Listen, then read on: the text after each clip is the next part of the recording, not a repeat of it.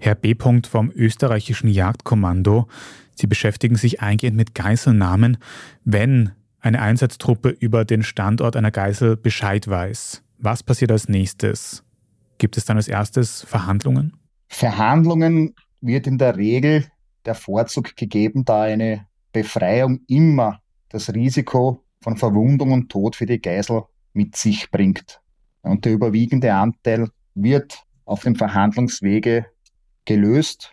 Also die Befreiung ist nicht die einzige Möglichkeit, wie Geiseln freikommen können. Es kommt auch vor die Flucht.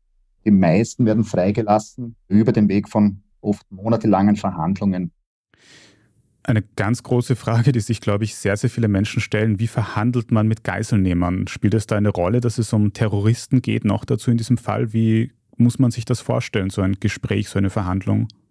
Ja, wie gesagt, oftmals verläuft das über Mittelsmänner, damit beide Seiten ihr Gesicht wahren können. Es gibt eigene Verhandlungsexperten, da man ja auch diesen Terroristen natürlich mit Respekt gegenüber auftreten muss. Hier tun sich natürlich direkt betroffene Parteien oftmals schwer. Geiselnehmer sind oftmals aber auch sehr pragmatische Typen, denen es einfach nur um die Erreichung diverser Ziele geht.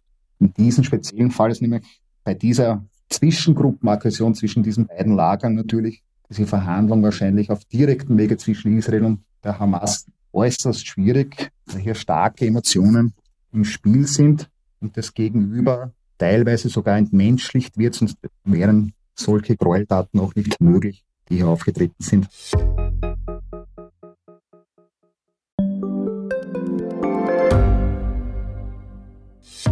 Hat Österreichs Politik ein Korruptionsproblem? Wie wird der Ukraine-Krieg enden? Und warum wird alles immer teurer? Ich bin Tobias Holub. Und ich bin Margit Ehrenhöfer.